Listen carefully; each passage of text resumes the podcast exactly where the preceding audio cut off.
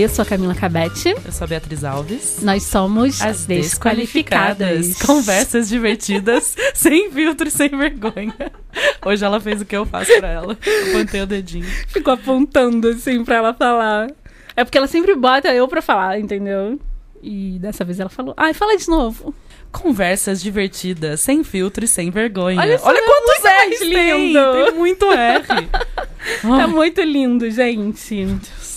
Bom, estamos no segundo dia seguido gravando pra compensar o tempo que a Bia ficou de férias e que eu vou Eu não ficar estava de férias, férias, amiga, eu tava trabalhando. Não, você ficou uma semana de férias? Não, fiquei os dias do É, carnaval. o do carnaval, exatamente. E você vai sair de férias. Vou, de verdade. De verdade. Então, pra compensar, a gente tá no segundo dia seguido de gravações. E hoje é um dia muito bom. Porque é um assunto que a gente vem falando com várias amigas, né? Não, porque na verdade, o que, que é assunto que a gente não fala, né, Camila? Eu não aguento mais estar dentro da minha cabeça. Porque todo dia eu quero saber uma coisa diferente. Aí eu fico ligando pras pessoas, mandando áudio pras pessoas. Daí, ó, fui lá importunar a nossa convidada de hoje, falando: Oi, com licença, posso fazer uma pergunta? E aí, tamo aqui, né? Sempre querendo saber de tudo. Pois é. Pra contar pra vocês, que vocês. O que, que é, né? Vocês têm vergonha de perguntar, a gente vai lá e pergunta pra vocês. Vocês têm vergonha também de dar o cara a tapa? A gente vai lá e dá a nossa cara tapa, Exato. né? Que foi o caso dos últimos episódios da nossa terapia. Terapia em grupo. Terapia em grupo. Então, a gente tá com uma super convidada. Você quer apresentar a Bia? Então, eu vou deixar ela se apresentar. Sim. Do que, que você é qualificada. Conta pra gente, Laís. É, eu sou diagnosticada com lupus há seis anos, Uhum. então eu tenho um pouco de experiência lidando com uma doença crônica. Doença crônica é uma coisa que ninguém fala Ninguém abertamente. E todo mundo tem. Você tem uma doença crônica? Você tem uma doença crônica? Tenho? Tenho. Ah, tireoide, né? É. Eu tenho duas doenças crônicas. Eu tenho a tireoide e eu tenho asma. Ah, você tem asma, é verdade. Eu não É sei se eu crônica. tenho. Olha, eu seguramente devo ter algumas que eu não diagnostiquei ainda, mas. Sim, olha, eu ainda não acostumei com esse trem da, da tireoide. É. Mas sim, preciso até. regu- É uma regular doença. Você tem uma doença crônica, Leandro? É, não- alergia não conta, né? Não. Não, não tenho. Acho, Não, que- acho que não. É um felizardo. Mas ela, ela- eu vou fazer várias Acho perguntas pra ver se ela está hum, craque da- da- dos dados. Dá mais em mulher ou mais em homem? 80% dos pacientes são mulheres. Ah lá. Do lupus, né? E a incidência, a menor incidência de todas é em caucasianas. Olha só. Por quê? Você que tá ouvindo agora, você deve estar pensando, já ouvi lupus. Por quê? Porque a Selena Gomes e a Lady Gaga têm lupus. As duas têm. As e a duas Lady têm. Gaga ainda tem fibromialgia, que é outro programa que eu quero fazer também sobre o assunto. É. né? Costuma vir em combo. É mesmo? Conta Normalmente- por quê? Muitas das pessoas com lupus são diagnosticadas também com fibromialgia. É, eu tenho duas amigas é, que têm, e óbvio que eu sei pela experiência delas, né? Uhum. E eu lembro de ter assistido o documentário da Lady Gaga, que ela, e acho que tem um momento que ela que ela tá com um massagista, né? Que ela tá reclamando É, de dor. Então, quando eu penso em lupus, eu penso naquela imagem. E não sei se tem uma relação exatamente, mas eu penso dela com muita dor, querendo fazer alguma coisa, que seria a carreira dela, e não Uhum. conseguindo fazer, porque ela tá com muita dor.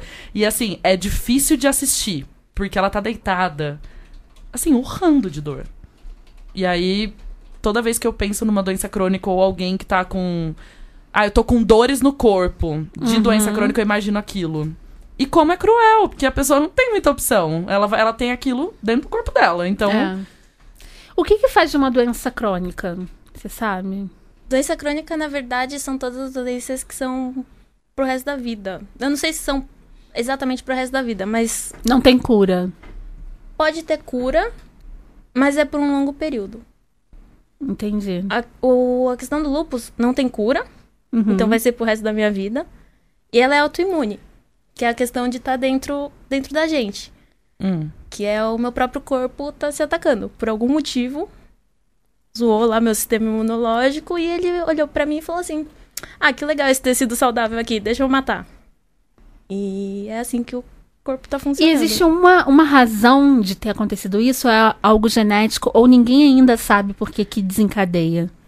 Porque você Sabe poderia se- passar a vida com isso lá adormecido, né? Podia. Eu podia nunca saber que eu podia ter lupus. Uhum. Mas tem a predisposição genética e tem todo o fator ambiental, estresse. É muito emocional. Então. O que é uma Cara. coisa séria, porque às vezes a gente se desfaz de determinadas coisas por ser emocional. Gente, A o gente falou da emocional- depressão. As pessoas não encaram Exatamente. qualquer tipo de alteração emocional em você como uma coisa séria. Depressão Exatamente. pode ser doença crônica também. É verdade. Entra como doença crônica. Porque ela sempre pode voltar, né? Você tem que saber Sim. lidar com Foi, sim, aquilo. foi o que a, que Foi a Carla que a falou. Carla falou. Mas então, na verdade, assim, você nasceu com lupus. E aí ela se manifestou. É Hum. como se eu tivesse nascido com o código do lupus feito. Ah, E eventualmente meu corpo chamou entendi. Deu comando. essa função do, do lupus e falou assim: Ah, vamos rodar isso daqui pra ver como que é. A pessoa de cabeça de exatas, como que ela pensa? Exa exatamente. Ela explica como, de uma maneira que a gente vai entender. Eu de humanas, bem, ia tá contando uma história pra explicar um negócio, ela já foi lá, ó, pá, já explicou. É tipo dicionário. Tudo tá lá no dicionário. Mas a gente só olha de vez em quando algumas coisas. Uhum. Eventualmente meu corpo olhou lupus. A lá no de humanas entende melhor dessa maneira. É. que explicando o dicionário. Mas, é... Então, existe uma pessoa que vai morrer sem ter... Sim. Com aquilo no código genético, mas nunca desenvolvido. Ah, e né? esses exames modernosos aí que você vê as predisposições à doença, você consegue ver se você é predisposto a ter lupus ou não? Você sabe? Existe uma combinação de mutações que você pode ter ou não. Hum. Mas eu não acredito que. Porque Alzheimer, porque essas coisas... É. É porque ainda não tá muito bem determinado. Ano passado apareceu uma notícia, ah, descobrimos mais um gene que afeta o lupus. Então a gente não sabe nem É igual, onde fi- que tá. igual fibromialgia, né? Ninguém sabe direito o que que ocasiona, qual o tipo de trata- tratamento que realmente é eficaz. Tipo, ninguém Não, sabe. e eu imagino também... Fibromialgia tem menos informação É. ainda e os médicos chamam as pacientes de loucas. De histéricas, É. né? Sempre foi uma... Uma Como é a maioria mulher, sempre foi uma doença feminina, né? Entre aspas. E as loucas, as histéricas, as que se fazem de vítima. Que faz todos os exames e não tem motivo De Pra sentir pra a dor dor. com tanta dor. É. Mas a mulher tá sentindo a dor. Não, e as- os médicos acham o quê? Que a gente tá inventando a dor? Acho. É, isso mesmo.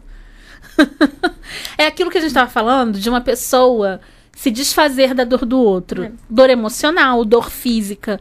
As pessoas estão tão insensíveis e hum, egocêntricas, né, centradas em si mesmo, que elas se desfazem da dor do outro. Então, tipo, nada é tão importante, porque não é a vida dela, não é o corpo dela. Eu tava então, conversando com uma garota de 15 anos e, de fato, né, daqui do conhecimento Beatriz Alves, da minha cabeça, é, eu fui uma adolescente de 15 anos que tinha muita cólica, que tinha que tomar remédio na Uhum. veia, essas coisas todas aí. Nossa. E conheci muita gente. E eu conversando com essa garota de 15 anos, ela me falou: Nossa, eu passo muito mal. E eu disse pra ela: Bom, o que eu posso te dizer é que melhora, porque eu hoje não tenho mais. Uhum. Então, pode ser que no primeiro dia de menstruação eu, eu fico. Prefiro ficar no sofá porque eu não quero me movimentar muito e tô Uhum. meio. que eu falo que eu tô meio azeda, mas assim, de ter que tomar remédio na veia porque eu não tô, tô tipo, me contorcendo na cama, não. Então eu fico pensando, mas tem gente que tem 30 anos que não diminuiu. Não. Então eu fico pensando, se eu sentisse hoje aquela dor que eu sentia com 15 anos, Uhum. cara, eu não ia conseguir trabalhar. E aí, como que eu ia ligar lá? Imagina, ligar e falar, tipo, se eu trabalhasse no escritório, ai, não vou trabalhar porque eu tô com cólica. Fraca. e aí né? é um gerente homem de RH. O cara vai falar, Exatamente. meu, você tá louca? Não vai. E aí fiquei pensando nisso. Falei, nossa, olha, hoje isso não atrapalha mais minha vida, mas poderia atrapalhar. É. É, em, em épocas normais eu sinto a mesma cólica, cólica que eu sentia quando era adolescente, eu só não desmaio mais. Eu desmaiava Eu também. desmaiava de dor. Nossa, gente. colégio. Eu apagava. Tava andando, paf. E é muito engraçado, porque enquanto eu tô tomando. tô fazendo os tratamentos do lupus, eu não sinto tanta cólica. Ah, porque acho que tanta eu não sei se aparece né? outra dor pior, Ah, pode ser. porque É. Seguramente. quando, quando vem o lupus, eu tô com dor 100% do tempo. Sempre tem alguma coisa inflamada, sempre tem alguma coisa dando errado. Então tem dia que você, tipo, levanta, faz suas coisas tal. E tem dia que nem da cama você levanta. Hoje eu só almocei às três da tarde porque eu só consegui levantar da cama uma da tarde. E aí você tem que, tipo, adaptar seu dia e ver o que, que você consegue fazer.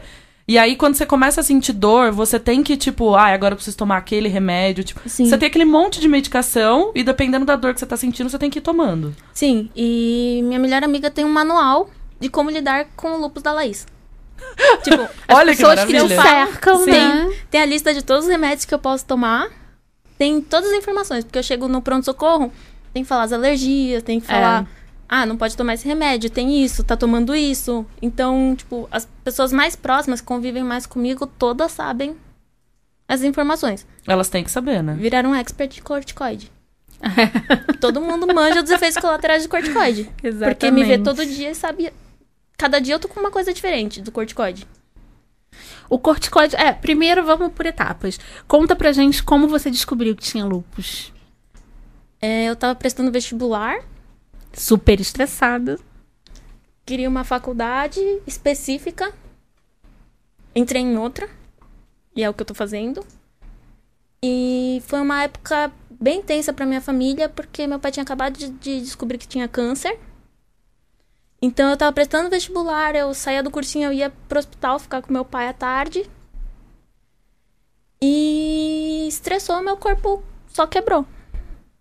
De repente eu não andava mais Você parou de andar. de dor.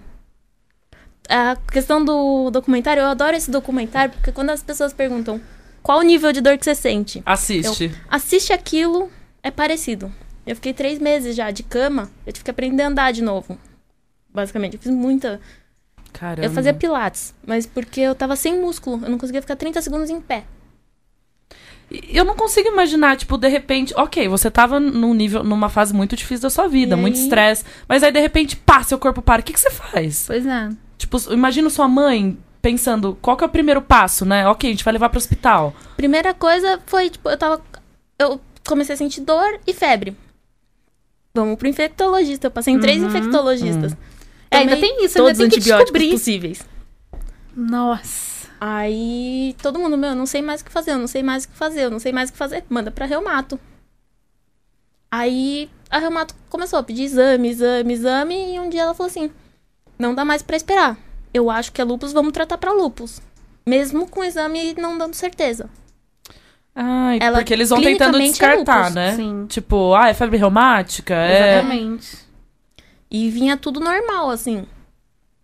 E ela falou assim: vamos tentar. E aí vai, vai tratando, independente se é ou não. Sim. Isso Que aconteceu doideira. comigo com a tireoide. Tipo, eu cheguei lá tão full de tireoide que a médica falou: não vou esperar o exame. Tipo, eu tô É. sentindo aqui. É. Tipo, na minha mão a sua tireoide. Vamos começar a tratar. Que bom que essa médica fez isso, né? Sim. Mas até achar o médico também, né? Não, tipo, Aí todos os remédios que ferram seu corpo e pioram lupus, né? Tem. Eu tenho sorte que meus pais são médicos, então já, já rolava uma discussão em casa, assim, Ah, no sim. jantar a gente já falava. Ah, Meus, Uma pesquisa, Ah, né? meus pais que não têm na. Bom, minha mãe é dentista, mas imagina se são pais que Pois não é. têm nenhuma relação com medicina Sim. e com a área de saúde, não sabe qual que é o primeiro passo. Mas é por isso que, assim, o diagnóstico do lúpus é muito. A gente acha que é uma coisa rara, não entra na classificação de doença rara. Tem muito pouca gente diagnosticada, e eu acho, assim, pessoalmente, que é porque não tem recurso. As pessoas É, morrem antes de certeza. descobrir. Eu acho. Com certeza. Assim, eu olho assim, outro dia eu falei pra mãe, nossa, como eu tenho sorte na vida. Porque apesar de ter isso, a gente descobriu, Tratou. eu consigo tratar, Exatamente. não, eu não posso reclamar, eu tô viva e vivendo bem.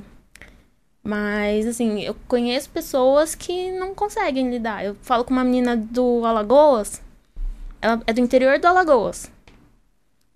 Ela, ela toma o mesmo remédio que eu. Lá, é mais que o dobro do preço, já não é um remédio Nossa. barato aqui. E, e existe alguma iniciativa do governo ou é, farmácia popular, não sei como é que chama, p- pra você poder pegar remédio ou não? Sim, dá pra pegar na farmácia de alto custo. Eu fiz um tratamento que custava mais que um carro popular. Pelo SUS também. Uhum. Então tem como pegar pela farmácia de alto custo, mas eu já vi que é o mesmo motivo que me negaram pelo seguro particular agora. Te negaram. É, a gente tá na luta aí. O seguro Gente, não vai ainda pagar tem meu isso. tratamento. Puta que pariu. Então, assim, eu vou eu não sei o que, que eu vou fazer agora, a gente vai esperar um pouco, porque Uhum. meu corpo reagiu dessa vez ao tratamento. Então, vamos esperar mais um pouco. Mas da outra vez a gente tinha tentado esse mesmo tratamento, não tinha funcionado. Aí eu entrei no SUS e pediu esse tratamento que é uma nota. Uhum. E dessa vez eu tenho seguro particular e eles negaram. Aí negaram, entrei na ANS, negaram.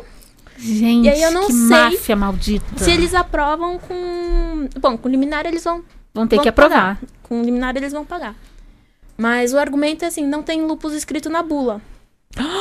O que, que eu fiz? Que? Com esse argumento, o que, que eu fiz? Li todas as bulas de todos os remédios que eu tomo. Eu tomo um remédio que é pra malária. Eu tomo a prednisona, que é o corticoide que se dá pra Uhum. tudo que é inflamatório. Então não tem lupus escrito especificamente na bula. Nada tem lupus E eu escrito tomo especificamente. um outro imunossupressor que é só... Tem lá linfoma de... Linfoma não Hodgkins e transplante. Não tem lupus. Não, o que, que eu já tô querendo fazer? Pensei- Ligar na indústria farmacêutica. Aí eu pensei uma vez... Nossa, não deve ter tratamento pra lupus. Não Porque não tem gente Não suficiente. tem. Não tem gente suficiente pra fazer. Não justifica o investimento pra, Pra fazer um remédio específico pra pra mudar lupus. especificamente. Então é meio que Ai, esse capitalismo. uma gambiarra de outra medicação pra tratar o É, lúpus. ninguém sabe porque o antimalárico funciona. Fizeram mas lá funciona. pessoas que fizeram testes. Eu pesso- não sei como descobriram. É, mas não, eu adoro ficar pensando como é que as pessoas descobriram que aquilo servia pra, pra, sim. pra tratar. Então eles pegam pessoas que fazem. Como eles chamam? Tipo, ah, eu, eu- Gente, sou formada em Grey's Anatomy, né? 15 temporadas. aí tem lá, ah, ela, a mãe dela morreu com Alzheimer, aí, tipo, a pessoa vai lá e fala: vou reunir um grupo, vou pedir aprovação pra testar, nananã. Então é basicamente isso, né? As pessoas que querem fazer testes, que chamam. é, Imagino que a pessoa que está disposta a participar daquele grupo e Sim. etc. Eu acho que é isso que basicamente. Mas não é devem só fazer. isso, porque pode ter um grupo que estuda, mas se a indústria farmacêutica não enxergar lucro, Ela não vai fazer. ela não vai fazer. Tem vários. Tem, tem uma amiga que ela sofre de enxaqueca crônica. E o único remédio que resolvia saiu de linha. Porque Gente. não era lucrativo para indústria farmacêutica. Eu tive um problema com um remédio. Quando a gente descobriu, a gente tentou, acho que seis combinações de imunossupressores diferentes.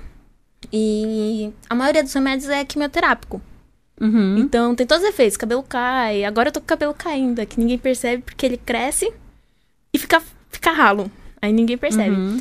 Mas eu tive um problema com um remédio que eles param de fabricar uma época. Porque. Vamos aumentar o preço. Porque vamos, deixar parar pra aumentar a raro. procura. É, exatamente, vamos deixar raro. Isso Uma acontece vez- também com, com os vez- remédios de asma. A gente dirigiu 50 quilômetros pra comprar um remédio. Que não achava em São Paulo. Não, e, Eu mandei vir de Belo Horizonte já meu remédio. Você mora em São Paulo. Por exemplo, essa garota do Alagoas. Se lá é mais caro, não deve ter Sim. suficiente. E, e como você disse, deve ter um monte de gente em regiões extremas do Brasil que não nunca vão ser diagnosticadas, Sim. que tem aquelas mortes que ninguém consegue explicar. Ah, ela Uhum. morreu, não sabe por que, que morreu. Não faz autópsia pra descobrir Exato. também. Gente, que doideira. Eu, eu, eu tinha uma ideia na minha cabeça do que era Uhum. em parte pela Lady Gaga, mas é, não imaginava que era tudo isso, porque não é uma coisa assim, ficou doente, toma esse remédio, espera passar. Não, é, é muito complexo. Depende do, do que você vai sentir em cada dia, depende de quando você estiver. Porque daí o período que você tá em remissão, vida tecnicamente normal. Sim, com alguns cuidados só. Cuidados, mas você não fica tomando medica, um monte de medicação. Não, é um comprimido por dia e segue e aí, vida. Quando tá em remissão. quando tá em remissão. Aí, quando vai lá e. Qual que é a palavra que usa? Eu ia falar atacar, Em porque é uma coisa crise. bem popular, É, né? pode chamar de crise, pode chamar de atividade. quando tá lá em atividade, aí você começa, dependendo do jeito que você tiver, do grau que tiver, do sintoma que você tiver no dia, você vai ter que entrar com medicação. Sim, porque essa é uma coisa que as pessoas falaram muito pra mim. Você tá comparando muito as duas crises. Não pode porque eu comparar. tive duas crises grandes na minha vida. Quando descobriu e agora que eu tô tendo há um mês e meio. Ah, então antes E- disso você tava em remissão, então. Eu passei três anos em remissão de vida normal. Aí eu não tomei por alguns dias eu não tomei todos os cuidados que eu precisava, aí voltou a atividade. Mas eu comparo muito, porque dessa vez eu não sinto tanta dor como, como eu sentia da outra vez. Dessa vez eu, da outra vez eu tive 50 dias seguidos de febre. Eu tive Nossa. 5 dessa vez. Hum. Eu sempre falo dessa vez. Porque são atividades totalmente diferentes. Mas da outra vez eu não tive muito comprometimento de órgão interno. Dessa vez eu tô com os rins falhando. Então, assim, cada manifestação é uma manifestação. E cada pessoa mostra, aparece diferente também. E porque o lúpus, ele é como se o seu sistema imunológico estivesse atacando os seus Sim. tecidos, os seus órgãos, o seu próprio corpo, né? É, eu falo que é modo de autodestruição. Nossa. Assim, meu corpo resolveu que entrou em modo de autodestruição. Tem e alguma coisa cada crise lá. tem uma coisa que, de repente, devido ao estresse, devido ao que você, de repente, deixa de Sim. fazer. E quais são esses cuidados que você tem que tomar para pro resto da vida, assim? Pra... Tomar zero sol. Zero tabaco. Num país Como tropical. pode? Como ah, é pode? fácil, é fácil. E eu ando de bicicleta, né? Meu, meu principal meio de transporte é bicicleta. Então é uma beleza. Eu não ando no sol. Então eu uso fator de proteção de 50 pra cima. Eu tô aqui agora à noite, mas eu tô com protetor solar na bolsa. E eu já experimentei todas as marcas que tem no mercado. Eu posso te contar qualquer coisa de qualquer protetor solar. Ai, a Bia é louca do Eu- protetor solar. Hoje eu, É hoje zero eu fiz Eu ma também maricon do meu computador, tava fazendo atualização. Aí, o que, que eu falei ontem na gravação do programa? Você que eu, ficou sem fazer nada. que eu tava tentando ficar menos produtiva, não funcionou hoje. Que daí eu fui lá arrumar os meus produtos e ver o tanto de coisa que eu tenho e não uso. Aí eu peguei uma caixa, mais ou menos o tamanho de uma caixa de sapato. Eu calço 41, então o tamanho do meu pé. e era só de protetor solar. E aí eu tava Gente. olhando Tudo todos os fora pro- de validade, provavelmente. não, é que eu, eu geralmente quando eu vou pra Colômbia, tal, é mais barato que aqui. Eu gosto muito do da Neutrogena, porque tem um cheirinho, Ai, de melancia. tem um cheirinho muito É- bom. Era meu preferido até eu descobrir um que não é creme. Ele Qual é um que você bifásico. usa? Ele é bifásico. É, eu uso de uma. Bifásico. A, a marca que eu uso é Isdin. Eles têm. Eu tenho o Skin pro rosto. Ele eu é muito um fator leve. 100. Eu, creme eu uso o fator 100 e tem esse outro, que veio essa textura nova que eu tô testando agora. Então, da- eu tenho da Neutrogena que eu compro quando eu é vou bom. quando eu vou para Colômbia, que ele é 100. Só que, você lembra quando eu saí com as suas amigas e com você no Rio, que elas ficaram rindo de mim que eu tava toda branca? Que a minha bolsa tava branca, a minha a roupa... Sua, sua eu roupa tava com maca- toda branca. É, eu tava com o macacão preto e meu- o macacão tava todo branco, manchou a minha bolsa de couro. Então, assim, e- o cheiro dele é muito bom, ele é fácil de aplicar, mas ele mancha o mundo inteiro, vai É. ficar branco, manchado de branco. Ele é mas ele é. 100. Ele é grudento. É, então, assim, ele é 100. Então, eu gosto dele, principalmente pras tatuagens, passo bastante no Aham. braço. Mas eu, eu acho... Eu não sei se você encontrou um perfeito que não mancha. Eu achei, esse da Isdin, que eu descobri Isdin, mês gente, eu passado. nunca Isdin soube é a minha dessa médica É a marca. me melhor passou. marca de protetor solar que existe. Ai, A minha gente, médica- tô porque- aprendendo tanto hoje, muito feliz. Isso porque eu usava o Bioré, que é japonês. Então, quando eu vou Que pro eu Japão, conheci. eu trago ele porque ele tem uma textura. Eu tenho a, a pele oleosa, então tem que ser muito leve. Senão eu fico nervosa e tiro. Então eu sempre usei o Bioré e ele acaba. Eu não vou pro Japão todo ano, né, gente? E aí ela falou, ela botou, ela descobriu um que substituiria o Bioré e ela mandou eu experimentar o Sdin, o Sdin pequenininho pro rosto. Gente, é perfeito. É brasileiro, Agora, é toda vez que eu for nacional. viajar, você pode encomendar comigo o protetor, porque certamente vai ser mais barato que aqui. né? Ah, ótimo. Porque o Eu Neutrogena não até sei na Colômbia é mais barato. fora. Porque eu, eu, acho uso, que é tipo, só dois aqui. tubos por mês. Nossa. É, lupus é uma doença cara. Ter entendi. lupus é um privilégio.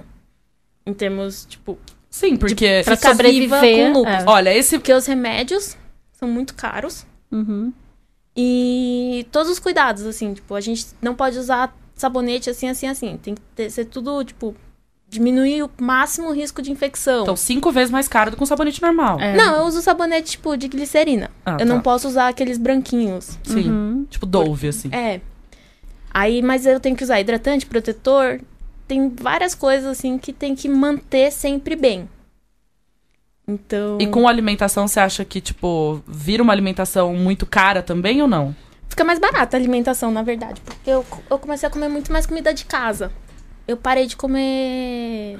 Parei não 100%, né? Porque Não tem eu ainda como. Somos seres pessoas, humanos, é. exatamente. Mas, por exemplo, eu não como fast food muitas vezes na semana mais. Mas você come, tipo, arroz, feijão, você come... Ai, meu sonho, comer arroz e feijão todo dia em casa não tem. meu sonho. Mas você poderia comer, ou não? Sim. Tipo, eu tenho que comer equilibrado e manter sempre, tipo. Não sei. Você é tem a que ter uma recomendação vida... que o médico dá pra todo mundo. Sim. Você tem é, que ter uma tipo, é a vida combinação saudável. que dá pra mim também. É o então... que todo mundo deveria comer. É, sim. Só que É. o problema é que eu fico muito doente se eu não sigo isso. Se eu como gordura por muitos dias, eu passo muito mal. Muito mal. Então eu tenho que evitar. É, eu tô aqui nervosa, porque Eu eu, já tô virei a achando que eu tenho lupus. E eu sou tipo a louca da alface. Então eu, eu É. amo salada. E quando eu tô em tratamento, uma das minhas maiores frustrações é que eu não posso comer comida crua na rua. Ah, porque você não sabe como foi preparado. Porque eu tô imunossuprimida. Então sua imunidade tá muito baixa, qualquer coisinha, por isso que você chegou com máscarazinha e tudo. Isso. É mais ou menos as regras que eu tinha quando eu tava na Índia. Não podia comer nenhuma comida que eu não sabia como que eles iam lavar, né? É. Só- é engraçado, não sei, você deve ter isso. Eu só fiquei lá três semanas. Mas o dia que eu vi um tomate numa feira, assim, ó, eu parei na frente do tomate e fiquei, eu quero morder esse tomate. Eu ficava imaginando eu segurando o tomate, mordendo, assim, ó. Aí eu ficava lembrando Comida do médico fresca, falando né? assim, ó, você não pode comer o tomate, porque eles lavaram na água dele, você não pode comer. E eu ficava, eu não aguentava mais comer banana, porque era a coisa mais É. fácil de, de não estar contaminada É. era a banana. Porque um dia que eu escovei os dentes, ou seja, quantas bochechadas você dá na, na sua escovação? Três, vai, três, quatro. E eu não tinha garrafa de água e resolvi usar a água deles. Eu passei três dias indo no banheiro. Nossa. É. Então, assim, foi só isso que eu passei. Eu sabia que eu ia passar mal, mas seguindo as outras recomendações, eu não passei mal. Então, todo mundo que vai pra Índia e fica, tipo, muito, passando muito mal de comida, é porque comeu alface, é porque comeu coisa que. maçã. Gente, maçã.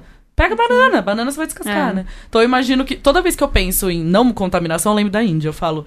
É mais ou Sim. menos isso que você tem que fazer quando você tá na rua, né? Não pode. É. Sim, mas assim, quando tá em remissão, tudo bem. Tipo, você tem. O sistema imunológico tá normal. É, só agora que você não pode, comer. né? É. Só enquanto tá em tratamento. Mas um- uma fico coisa bolha. muito legal do outro lado da, da doença é o emocional. Então, assim, eu imagino que não deve ter sido fácil para você no começo, mas uma coisa que foi até que eu comentei com você quando eu te chamei para vir para cá no Facebook, que eu acho muito bacana que você dividiu muito dessa dessa de tudo que você tá passando dessa vez, dessa crise, e você dividiu muito na internet. Eu achei muito legal como você transpareceu estar muito bem, como você mesmo disse, você está bem, você está vivendo bem e você passa isso para as pessoas. E eu acho que isso pra mim é o mais difícil, porque é, eu não consigo imaginar como que eu fico tentando pensar em mim, assim, como é que eu, eu estaria sentindo. E eu, a gente falou muito disso, né? Agora todo mundo sabe, eu, eu, eu tenho depressão, eu tenho vários picos emocionais. Eu sei que tendo uma doença, você vai se comportar diferente. Porque é um- uma outra, uma outra, um outro fator que entrou na sua vida. Mas assim, como que você fica en- encara isso? Como que é pra você, assim? Você faz terapia, você conversa com as pessoas, como que a sua família lida com isso? Hoje é muito mais tranquilo. Assim, no começo, quando eu descobri, eu não aceitava, né? Eu ficava, mas por que, que isso tá acontecendo comigo? Por que, que eu nasci Que assim? injustiça, É, né? O que, que eu Tipo, fiz pra merecer isso? Por que, que eu tenho que passar por isso pra continuar viva? Eu não aceitava, tanto que demorou muito pra eu entrar em remissão. Foram mais de três anos tratando pra eu entrar em remissão. Ah, porque, Foram- óbvio, né? Você parece que não quer deixar a doença embora, né? De certa forma. É, era aquela coisa. É assim, eu vejo o lupus às vezes. Às vezes pode ser visto um pouco como autorrejeição. Então eu meio que. Uhum. Era uma rejeição da rejeição da rejeição da rejeição. Então eu não aceitava a doença e a doença continuava, porque eu não tava aceitando uma coisa Co- que é, sou eu. Como Sim. assim eu sou vulnerável? Né? A gente tava até falando Como assim? ontem, né? Como assim eu, como assim eu tô fraca? É. é. Isso é Como? uma Eu nem coisa- choro. Como eu- vou ficar assim agora? Porque eu fui criada pra ser forte. E eu sempre fui a forte. É a menina que você pode ir lá discutir qualquer coisa, ela não vai ficar mal. E forte E- fisicamente e também, forte também. lutadora. Porque eu lutei a vida judô. toda. Então. E isso é uma filosofia também da, da arte marcial, você acha? Dessa coisa de da força ou não? Força não, Não. autocontrole. Tá. É porque o judô é o oposto da força, né? É. O Não judô usa Não é força. força. O judô é autocontrole e controle da situação. E o lupus é eu perder esse controle também. Nossa. Era uma Tipo, frustração. o contrário do que você absurda. tava hum, Sim. A sua vida inteira Tipo, pensando. Como assim eu não consigo controlar nem meu corpo? Uhum. Então eu não aceitava isso. E ano passado, eu não tava em crise, eu resolvi resolver meus problemas. E foi um ano assim, trabalhando um monte de coisa. Eu voltei a, pra terapia, que me ajuda demais. E dessa vez tá leve. Tudo bem, é um tratamento pesado, é uma Sim. situação difícil. É um tratamento de quimioterapia, né? Porque eu só me deixei ser. Eu falei, tá, o lupus tá aí, Vou enfrentar e vou ver o que eu tem tenho que esse fazer. meme que é engraçado. Aí se me perguntam, ah, como tá aí? Aí eu mando um meme falando, tipo, ah, tô bem não, mano. tô bem não. Ah, ela tem uma pastinha Ai, de bem, memes pra, Eu tenho tipo, meu acervo. acervo de memes.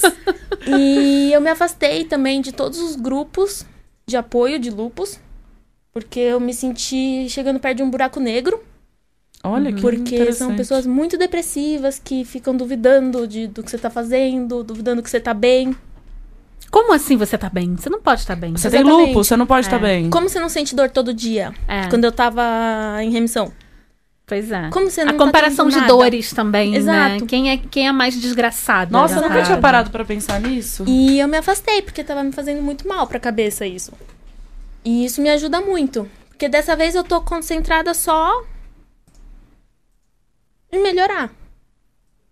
Então, eu tô lá tomando quimioterápico na veia, mas eu tô dando risada, porque minha prima tá do meu lado Uhum. e a gente tá olhando, tipo, zoando as pessoas que estão passando na rua. a gente tá discutindo com o médico que tá sentado do lado tipo, outras doenças mais graves, porque eu olho pra mim e falo, ah, É quando você vai tipo, no o que, que é pior que lupus, doutor? vamos, vamos fazer uma Exatamente. Porque tem comparação. muitas degenerativas Tem graves, muitas, tipo esclerose muitas. múltipla. Nossa. Cara, Não volta. O lúpus a gente recupera. a esclerose só vai piorando, né? A esclerose avançou, ficou. O lúpus, eu sinto dor, a dor passa. Ele me dá uma lesão na pele, a lesão passa. Tem umas que não voltam.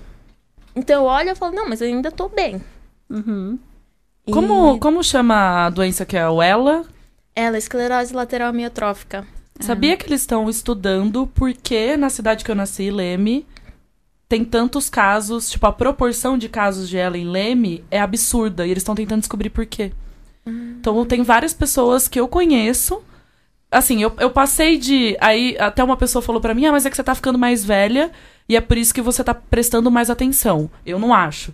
Porque eu acho que hoje tem muito mais gente com câncer do que, há, sei lá, cinco anos atrás. Pra mim, assim, a minha percepção. E na minha família, acho que gerações mais pra cima, assim, tipo, bisavô. Eu tive pessoas da família que morreram com tumor e etc. Até aquela época que ninguém sabe muito explicar, né? Meu bisavô, ninguém entende muito por que, que ele morreu. Só gastava dinheiro e não sabia o que, que era, se era tumor na cabeça, enfim. Tem aquelas coisas que caía do cavalo, achava que era da queda. É. E eu, eu tenho essa percepção, que eu acho que tem muito mais gente doente do que antes. E aí, com essa coisa do ela, a minha mãe sempre comenta comigo que quando ela olha pros grupos de amizade dela, parece que cada grupo tem uma pessoa. E aí, tipo, o avanço, como minha mãe acompanhou de várias pessoas, é muito assustador, porque a pessoa Sim. tá tipo, ok, agora eu tenho ela, já não ando mais, e agora eu não tenho mais movimento nenhum. E ela é rápido. Nossa. É muito rápido. E aí eu fiquei, caramba, gente, mas até ontem parecia que eu não conhecia ninguém que tinha uma doença crônica. É. E agora, se eu parar pra conversar com qualquer grupo diferente de amigos, eles vão citar uma pessoa. É que tem duas coisas, né? Uma coisa é que a, a medicina avançou e descobriu essas doenças. Assim, antigamente, isso, né? as pessoas tipo, morriam e ninguém morria, sabia. ninguém sabia. E depois o nosso ritmo de vida, né? Essa coisa de produtividade a todo custo. Gente, é óbvio que vai dar merda. Sabe? A gente, você- você não escuta mais o seu corpo. Por exemplo, eu conheço lupus porque já, já tentaram me diagno- diagnosticar com lupus. Tentaram não. é, desconfiaram. Acharam. Desconfiaram que eu tinha que não era. Hã? Sorte as sua que não era. Sorte a minha, porque eu, eu era do judô, como você, e eu lutava e tudo. Numa dessas lutas eu quebrei o pé. E fraturei mesmo, em dois pedaços e tudo. Foi bem feio. E eu não senti dor nenhuma. E quando eu cheguei pro médico, eu não, não tomava nenhum tipo de remédio, porque eu sempre fui muito alérgica. E o médico falou: Mas por que, que você não tá sentindo dor? Eu falei: Gente, eu não tô sentindo dor. E eu não posso tomar remédio pra dor. Então, tipo. O cérebro trabalha, né? Por isso. Eu não sabia disso. Eu tinha 15 anos. Ou, é, 14 ou 15 anos. E o médico começou a, a investigar que eu era muito alérgica e que tinha. Era meio vermelha. E tinha. É, o hash, e tinha não sei o que.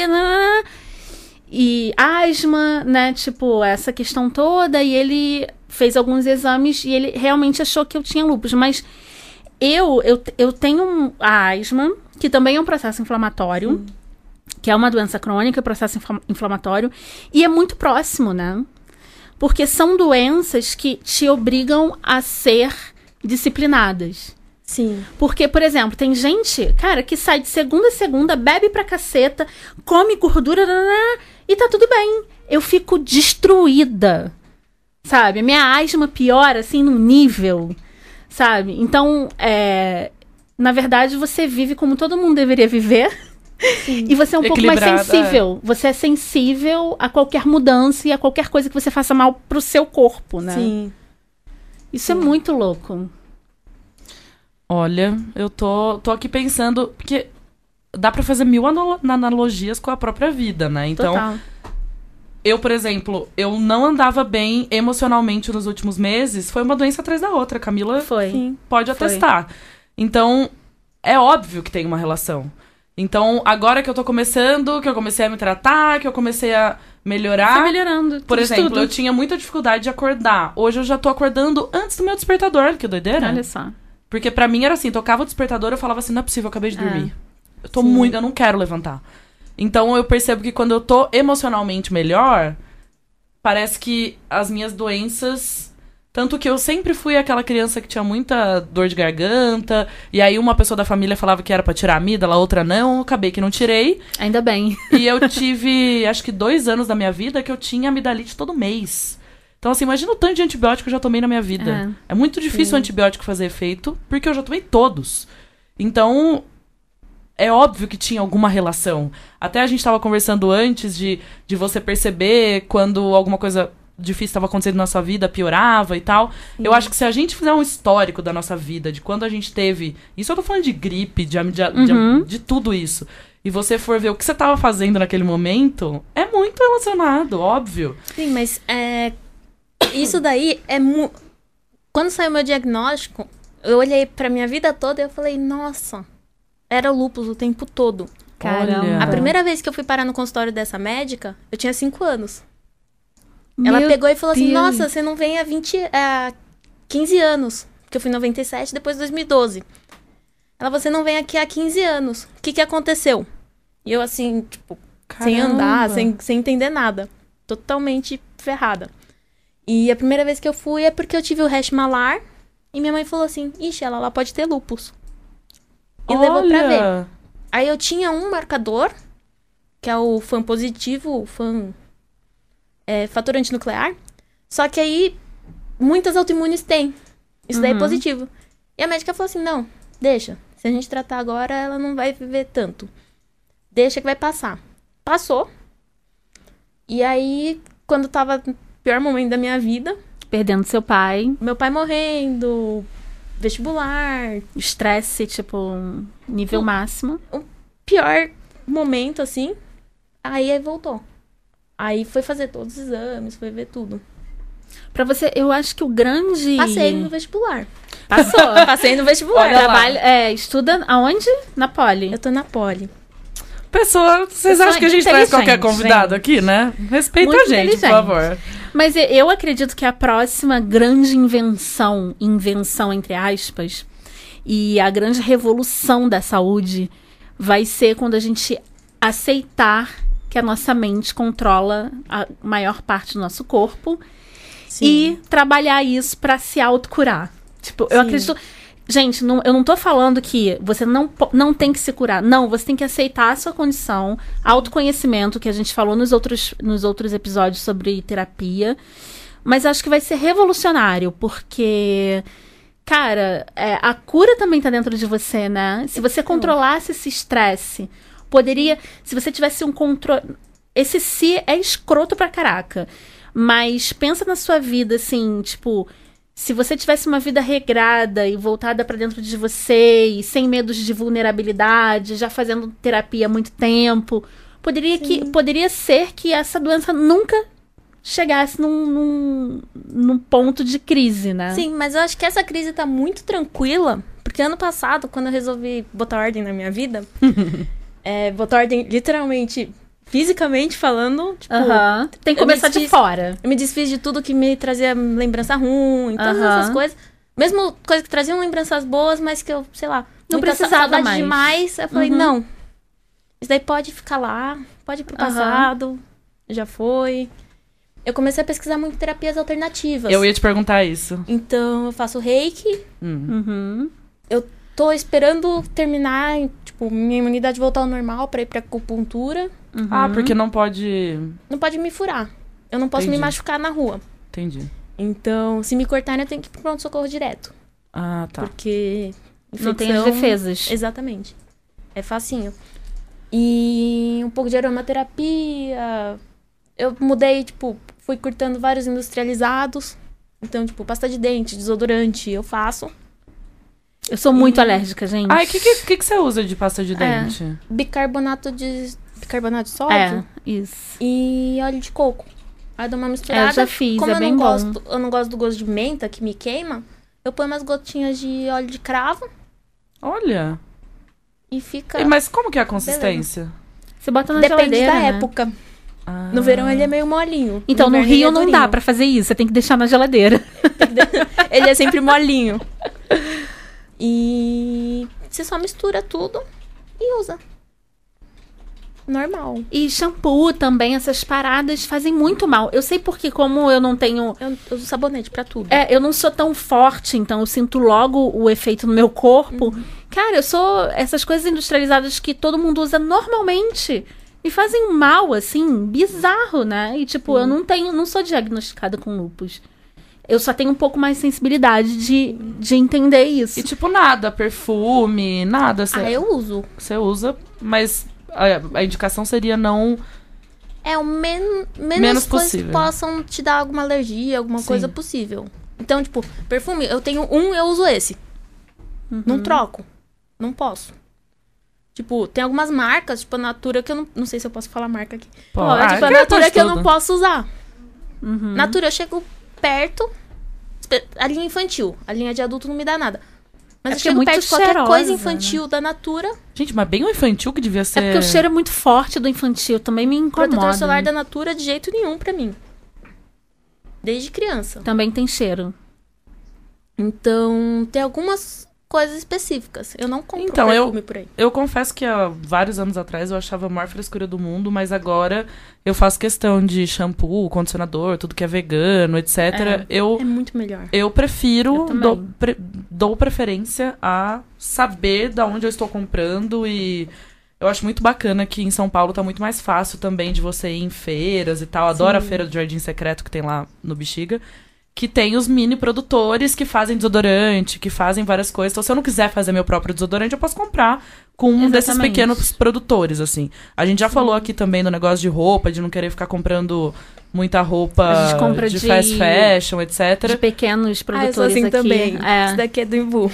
é. Então eu acho que faz muito sentido. Ah, eu só tô com esse moletom porque ele era lindo, eu quis comprar, mas eu tento sempre comprar camisetas, etc, que eu sei de onde tá vindo. E eu fico com essa coisa, mas pra mim mesmo, assim, independente de- não sei, acho que eu não pensei a tão- tanto a fundo assim de tipo o que tá fazendo. Mas cara, eu tô lá usando um shampoo todo dia, né? Não sei o que, que tá dentro daquele, daquele produto. Sim. Então eu comecei a tentar prestar mais atenção nisso. Não, tem um caso de uma inglesa que até viralizou na internet, que ela quase não tinha cabelo, praticamente sem cabelo, e ela parou de usar shampoo. Aí tem a foto dela, tipo, um ano depois, sem usar qualquer tipo de shampoo. Ela com cabelo normal, assim, cheio, sabe?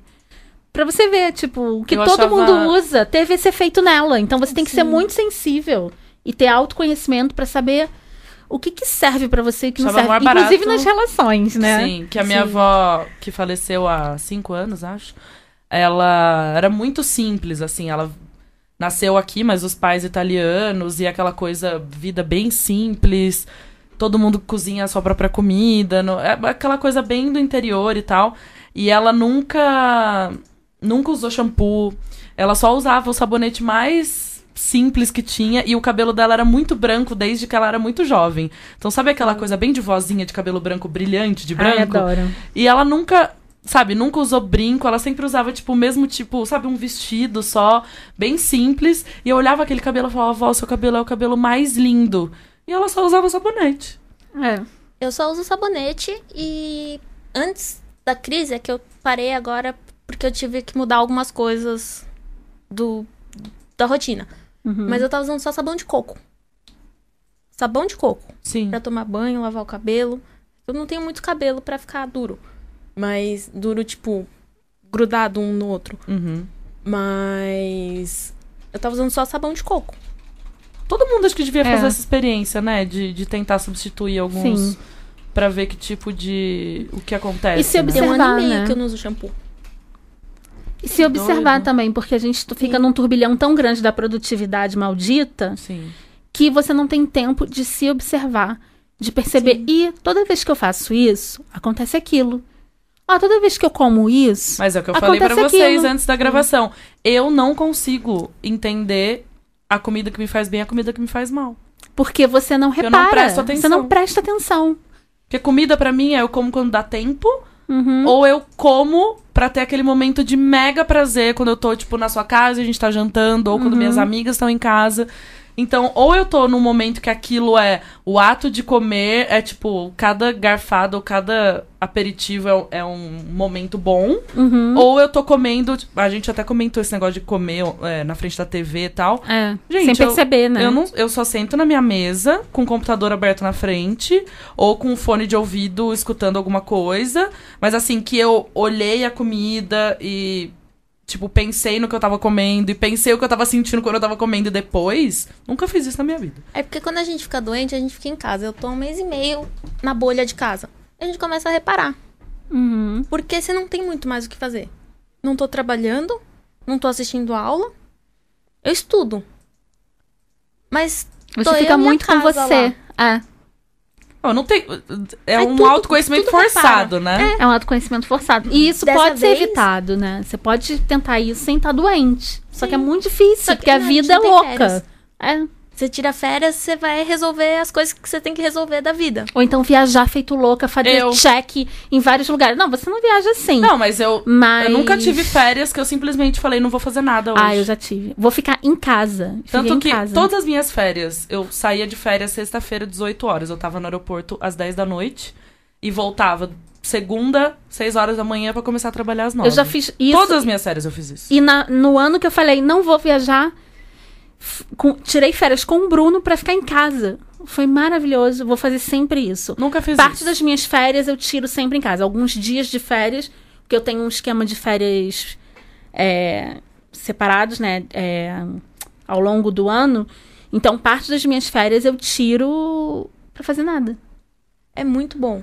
Mas às vezes também é muito ruim. Recentemente, nessa crise, as pessoas viram uma crise de ansiedade ao vivo. Porque com essa coisa de querer expor como que é viver com isso, falei, não, as pessoas têm que ver como que é um dia ruim também. Sim. Uhum. Então, assim, de passar duas noites seguidas sem conseguir dormir e sem conseguir me concentrar em nada. De madrugada, quando eu tenho insônia, eu desenho muito. Eu gosto de desenhar retrato. Mas eu tô tremenda, eu não consigo desenhar. Eu não consigo sentar pra ler um livro porque eu fico relendo a mesma frase sem entender. Porque também dá confusão mental. Hum. Então, é assim, de você passar 48, 60 horas sem conseguir fazer uma coisa. E aí você, óbvio, gera uma você ansiedade. lá só existindo com você. Então, assim, essa coisa de expor também a gente precisa, porque eu fiquei cinco dias sem ver gente. Só vendo minha mãe e minha irmã. Nossa. Cinco dias seguidos. Sem botar o pé pra fora de casa. Então, assim, a gente também tem dia ruim. Total. Total. E essa coisa de ficar sozinha e tal, é muito bom, porque eu vi qual que é o meu limite disso, sabe? Eu vi assim, o quanto que eu aguento ficar isolada. Sem conseguir fazer uma atividade. Porque a minha fuga sempre foi ler. Uhum. Assim, desde criança, eu comecei a ler muito cedo. E desde criança eu era, tipo, Eu sempre fui meio a menina estranha da, da escola. Ah, a gente Ai, não, né? A gente abraça, era gente. super normal. a menina meio estranha, Você tá assim, no da lugar turma. certo. Então, assim, eu lia compulsivamente quando era criança. Uhum. De, assim, zerar a biblioteca, eles terem que liberar a outra, porque não tinha mais o que ler. Chamaram minha mãe, ela não tá mais pegando livro na biblioteca, o que, que tá acontecendo? Já leu todos. Aí eu falei, mãe, mas não tem mais nada, o que eu pegar lá é repetido. Você quer que eu te conte, ó? Esse é assim, esse é assim, esse é assim. Essa série, ó, já li duas vezes. Aí eles liberaram outra biblioteca. Mas o meu, a minha fuga sempre foi ler. E quando eu tô numa crise, às vezes eu não consigo me concentrar. Ou eu leio, eu chego no, no próximo parágrafo e falo, pera, mas o que acabou de acontecer? Você tá E agora? É tipo uma bad trip de maconha de má qualidade. É, Você tá falando por experiência própria, Camila?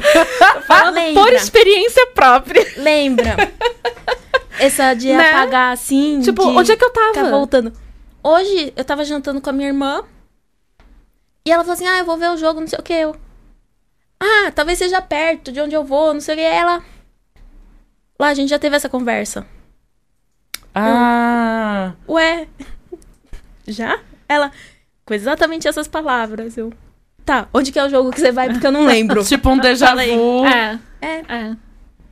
Às vezes minha mente apaga. Mas você tá tendo que descobrir outras coisas que você gosta de fazer. Então, se você gosta de ler e não tá conseguindo ler, daí você tem que descobrir outra coisa que você pode fazer. Eu tô aprendendo a tocar violão. Oh, que legal.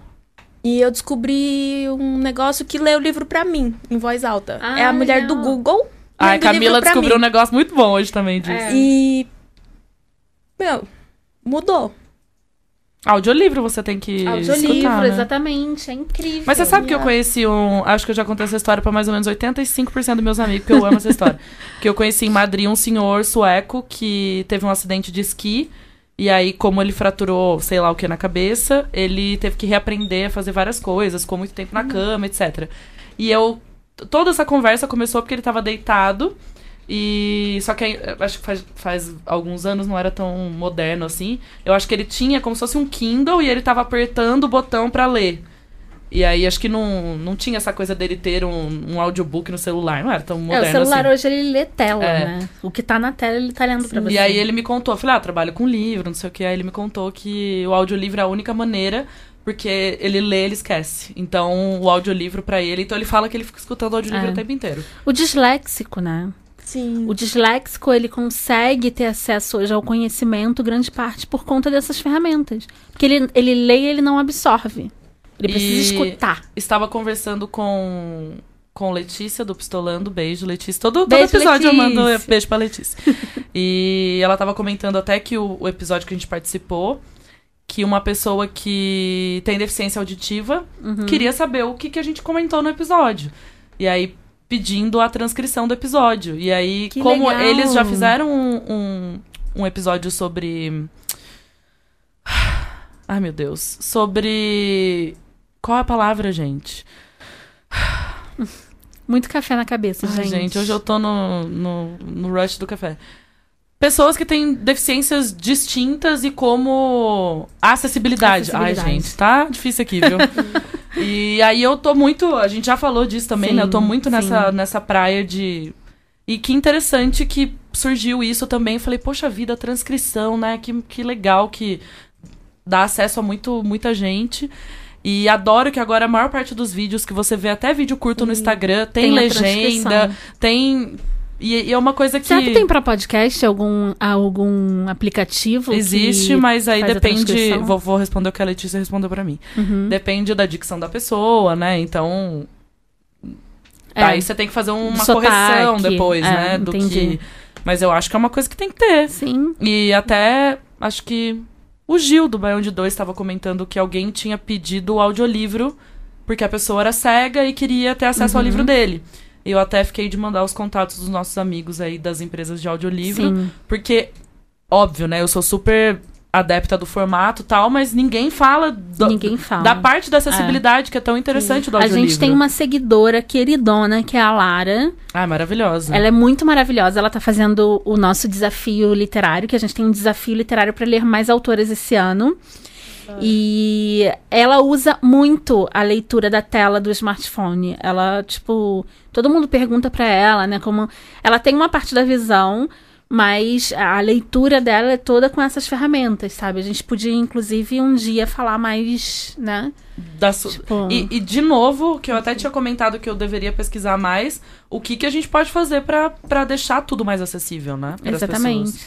Então eu acho que é bem interessante isso do, do audiolivro, porque olha quanto conteúdo você vai poder ter acesso Pois é. Nesses momentos que você não tá fazendo que nada. você não né? tá fazendo atividade que, que você gosta tanto que é ler. Sim, e o mais curioso é que antes eu achava que eu não precisava, porque eu sempre li muito rápido. E eu percebi que eu conseguia cozinhar sem parar o que eu tava fazendo. Nossa. Então eu boto o celular lá falando e eu tô fazendo minhas coisas, que Olha que cozinhar a gente vai quase no automático às vezes. Sim.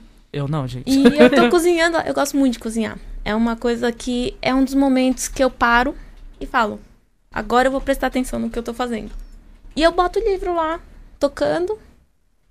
E então, tipo, eu tinha um pouco de preconceito antes, porque eu falava: não, mas, tipo, vai Toda diminuir meu tem. ritmo. É, toda, toda... Vai diminuir Aí você meu pode ritmo. aumentar a velocidade. É. Não, mas mesmo na velocidade, que nem podcast eu escuto na velocidade duas vezes.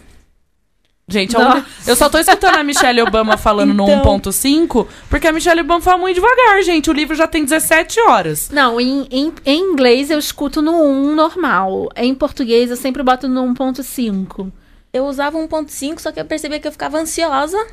E, tipo, não ia ansiosa nunca, de- não, não ia. E aí eu botei no 2 e eu falei assim, ah, eu tô entendendo. Pra quem não tá Continua. entendendo, gente, esses aplicativos de audiolivro e de leitura de tela e tudo, você pode ah, adequar a velocidade da fala da pessoa sem mudar a voz da pessoa. Tô até vendo aqui quanto que Né? eu tô na Michelle Obama aqui, porque, gente, eu- e também por causa disso, né? O livro é. É. muito longo, então eu preciso dar uma aceleradinha, né? Então, é, eu, eu escuto no 2 a Michelinha. É, no, em português eu geralmente escuto em um e-mail dois e em inglês eu escuto no um mesmo, porque não é minha língua Ah, tá materna. aí uma ferramenta também, né? Pra quem quer ouvir em É. inglês, pode diminuir, né? Exatamente. É, tem exatamente. como ouvir no meio, tem ponto É. 75. É. É, bem interessante, na verdade, porque você. Não é uma coisa assim, você vai escutar o seu primeiro livro e você vai tacar no 2, entendeu? Então, Exatamente. Sim. Porque eu lembro o primeiro que eu escutei ainda, eu. Vocês não vão ver, mas eu, tô- eu sentava e ficava, tipo, segurando o chá, assim, com as duas mãos e ficava com a mão na mesa, parada, assim, ó. Foi assim que eu escutei meu primeiro audiolivro. tipo, eu preciso me concentrar. E aí, tipo, o café esfriava e eu ficava, tipo, ai meu Deus. Aí agora eu já tô, tipo, lavando louça com a Michelle, É, tomando banho com a sim. Michelle, entendeu? E aí você vai se adaptando. A hora É. que você achar que tá muito É lento, você costume. aumenta. É costume. E, Laís, o que, que você poderia dizer para uma pessoa que tá tendo é, o, o diagnóstico de uma doença crônica? Não só lúpus, mas de uma doença crônica agora nesse momento. Vai melhorar. Vai passar, né? Vai melhorar. Assim, pode. A dor, às vezes a gente acha que, tipo, não vai aguentar. Tem dia que vem a dor e eu falo, mano, me apaga, por favor. Eu não aguento mais. E tem dia, tipo, depois de um dia desse eu acordo. Só de dar bom dia pra minha mãe já foi o melhor dia. Então, passa. Tá difícil agora, mas passa. E vida que segue. É, tem que continuar tomando cuidado. Isso Sempre. daí é- Ela tá falando como uma, uma mensagem pra ela mesma. É. Dá pra ver na cara dela que ela tá falando assim: olha, tem que tomar um cuidado, viu, Laís, do futuro. É, porque eu só tô tratando agora porque eu não tomei cuidado. Assim, tem várias Tava em remissão durante quanto tempo? Fiquei três anos em remissão, vida praticamente normal. E aí foi, né, pedalar aí- no Uruguai. É, aí eu fiz uma coisa meio louca, assim, que todo mundo foi meio contra, mas era um sonho meu, e eu falei Uhum. assim, vou fazer. Juntei dinheiro, vou fazer. Aí eu fui e eu voltei estragada. Estragada Mas foi não, ótima a voltei- experiência. Voltei com uma crise. É. É uma das maiores realizações da minha vida. Isso Valeu queria- a pena. É isso que eu queria gente. falar. Sim. Gente, Eu olho e eu falo, nenhuma lúpica fez isso. Nossa. É lúpica que chama. Ah, a gente chama de lúpica. Ou borboleta. Eu não gosto de borboleta porque borboleta morre, morre rápido. É. É muito delicado e tem toda essa coisa. Lúpica eu Adorei. Aí, Ai, Lupe, eu... eu- achei chique Eu também. achei tipo o nome de uma Eu associo mais- vulcana, sei lá, lúpica. Lúpica. Mas eu associo sempre a lobo mesmo. Tipo, eu tenho várias tatuagens, tipo, que são assim, quando eu entrei em remissão, quando começou a desequilibrar. Eu marco essas coisas pra mim. E eu gosto mais de associar a lobo do que a borboleta. Eu acho mais forte também. Mas é. Eu fiz uma coisa que uma pessoa lúpica não imagina, não se imagina fazendo. Uhum. É, eu acho que é muito importante também, Então- porque eu tenho certeza que você, alguém que tá ouvindo aí tá pensando assim, é, mas tá vendo? Foi lá e fez o negócio, agora Eu fiquei um ano treinando e me preparando pra isso. Então, eu acho que é exatamente isso, não é? Não é, ai, mas eu fiz aquilo e por isso estou aqui. Cara, você queria fazer aquilo, você fez. É um sonho que eu tinha desistido. Eu é acho um sonho incrível. que quando veio o diagnóstico eu falei, é, não vai dar. Agora eu vou ter que readaptar meus sonhos. Que nem meu sonho de infância era doar sangue. É uma coisa que eu nunca vou fazer. Uhum. Nunca. Eu perguntei na última consulta, eu falei assim, algum dia eu vou poder doar sangue? E a médica falou, não. E eu, beleza, vou ter que achar outro sonho. Hum, tipo, outra maneira de poder ajudar as pessoas. Uhum, exato. seja. Mas esse daí era um que eu já tinha desistido e tal. Aí apareceu a oportunidade, eu falei. Tô em remissão. Tenho, condicion- tenho condicionamento, gosto de acampar. Então. Você foi não? sozinha ou foi com. Eu fui com duas amigas. Eu conheci. Ano passado eu troquei de vez o carro pela bike. E no meio do ano eu acabei me envolvendo com a galera que, assim, faz a bike acontecer. Eu conheci muita gente e acabei frequentando bastante um grupo. Eu falo que é o culto da bike. É quase isso. é quase isso, porque você conhece, tipo, você vai andando pela cidade, você fala, ah, não sei o que é de não sei onde, não sei o que é de não sei onde, não sei o que é de não Você sei vai onde. cumprimentando as pessoas de. Sim, de- isso é uma coisa que melhora a minha vida. Ah, é maravilhoso. Eu vou de manhã dando bom dia pra todo mundo. Eu acordava. É que eu tenho uma rotina assim, bem. Agora não, que eu tô doente, tá tudo bagunçado. Mas no meu dia a dia eu tenho uma rotina. Eu acordo tal hora, saio de casa tal hora, como tal hora, faço tudo direitinho. Então a gente vê as mesmas pessoas todo dia na ciclovia. E na ciclovia a gente tá muito perto, não é que nem no carro. Então a gente dá bom dia. Porque tá todo mundo também fazendo exercício, produzindo endorfina, tá todo mundo feliz. é tipo. Maravilhoso é isso. É verdade. E eu chego pra assistir minha primeira aula às sete e meia da manhã, já fiz 50 minutos de exercício. Nossa, Foi tipo, eu senti o tapa aqui na cara, aqui, ó. Pá. já foi. Já Não, mas foi. eu- Não, é, é aquela coisa que, Ah. tipo, eu não percebi. Eu Eu faço juntei duas coisas que eu tinha que fazer, que eu eu, fa- não gostava É. de fazer, É. numa coisa que eu gosto de fazer. É tipo, Eu acho bike realmente uma coisa incrível. Foi. É incrível. Porque eu acho muito legal que você pode realmente chegar do ponto A ao ponto B que você precisa chegar de uma maneira bacana, assim. É, se Sim. você perguntar assim pra mim, se minha mãe tivesse aqui, que ela diria? Eu prefiro moto, que também vai me levar de uma maneira mais gostosa. Eu também acho. sim. Mas eu sempre gostei muito, bom, de no interior todo mundo usa bike. Eu ia pra escola de bike, eu ia pra aula de piano de bike, então eu fazia tudo de bicicleta. E é uma coisa que eu tenho bicicleta que eu trouxe, a minha bicicleta que me acompanha há muitos anos. E eu penso, toda vez, esse final de semana eu vou andar de bicicleta. E aí eu sempre arrumo uma desculpa pra pra não fazer isso. Mas é uma coisa que eu quero muito incorporar na minha vida de novo é a bicicleta. Porque é a minha infância, a minha vida eu passei andando de bicicleta. É, também. Quando eu morei fora, eu morei na Finlândia, eu andava de bicicleta pra todo lado. Chegava em todos os lugares de bicicleta. Então, me, me remete a uma coisa muito gostosa de liberdade, sabe? de eu Sim. posso chegar nesse lugar do meu jeito. E o esporte, ele tem esse poder, né? Ele meio que deixa sua mente quieta durante aquele período que você tá praticando o Sim. esporte, né? Então, eu sou assim com a natação, é, o yoga, tipo, o exercício físico me faz muito bem. Eu não faço por um benefício estético, definitivamente. Porque eu fico doente. Quando eu paro, eu fico doente. Não tem como você Eu pensar no relatório que você tem que entregar na empresa, né? Você tem- Exatamente. Você, tá ali nadando, você tem que controlar sua respiração e você tem que. E você tá no yoga, e você tá, tá numa posição de equilíbrio, que é o mesmo clique que você vai ter quando você estiver num desequilíbrio emocional. Você usa o mesmo, o mesmo, a mesma técnica para manter o equilíbrio emocional também. E assim vai. E quando eu paro de me exercitar, eu fico doente de verdade. Minha asma piora, que é uma doença. Eu acho que as, as doenças crônicas, no, no total, pioram, né? Sim. Por conta disso. Quando eu não faço exercício, que nem agora, eu não consigo dormir antes das duas da manhã. É. Eu não tô conseguindo dormir. Porque eu tô sem fazer exercício. Seu cérebro fica tomando- como, né? Meu cérebro, meu cérebro não, não sossega. Uhum. E faz muita diferença. Faz muita diferença. Antes eu tinha insônia, eu pegava a bicicleta, dava uma volta pela cidade toda, voltava em casa Ainda bem que a cidade é grande, né? Nossa, agora eu consigo dormir. Aí tomava um banho e dormia. Mas agora eu não posso.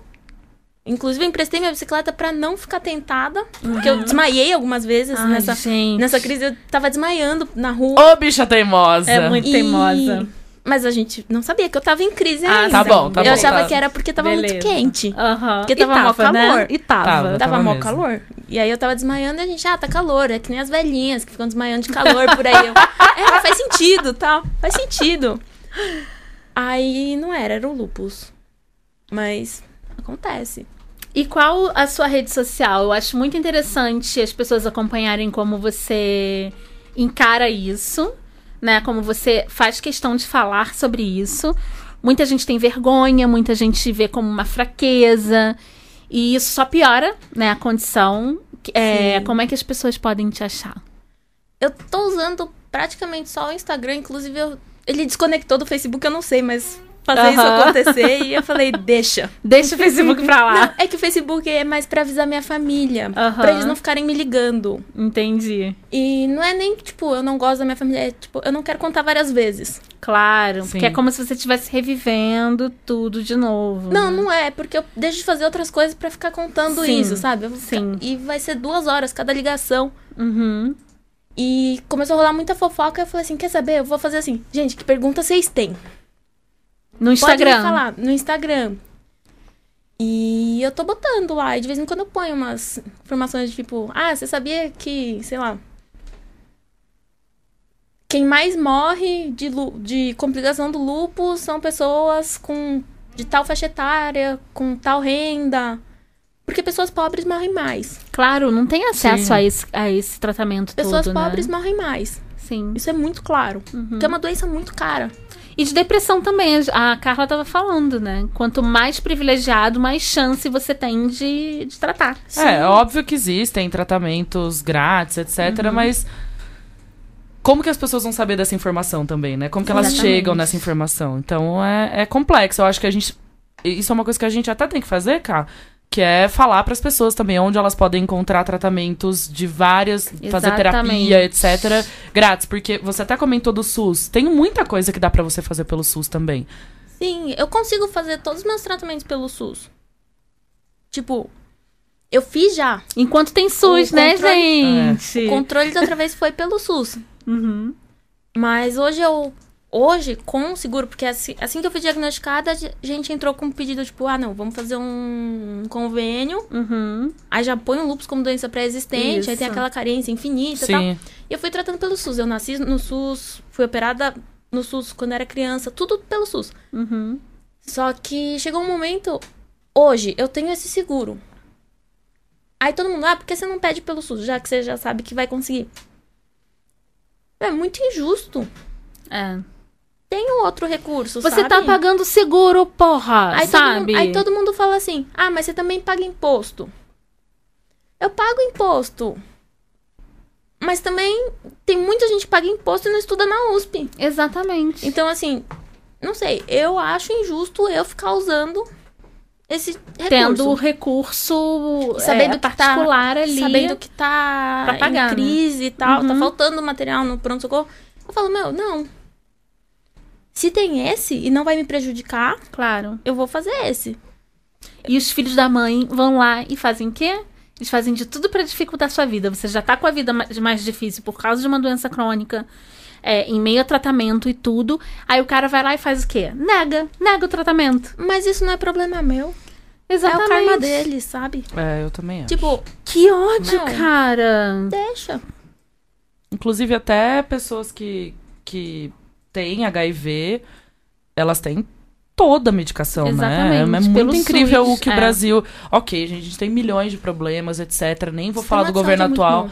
mas o nosso sistema, inclusive pra câncer, pai várias coisas. câncer. Eu, Sim. eu conheci uma no- pessoa no É insuficiente. que tinha Ah. muito dinheiro o tem e me disse: A minha mulher vai morrer e ela vai morrer porque nenhum dinheiro do mundo que eu tenho vai pagar. Porque todo o tratamento que ela pode fazer, eu tendo dinheiro e uma pessoa que não tem dinheiro, ela vai ser tratada exatamente igual.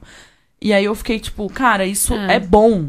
Porque não é porque essa pessoa tinha muito dinheiro que ela ia ter um acesso diferente a um tratamento. Sim. Então, qualquer pessoa que tivesse o mesmo câncer que ela ia ser tratada da mesma forma. O meu pai teve câncer na orofaringe e, por sorte, ele tinha as amígdalas, né? Então o câncer meio que parou nas amígdalas.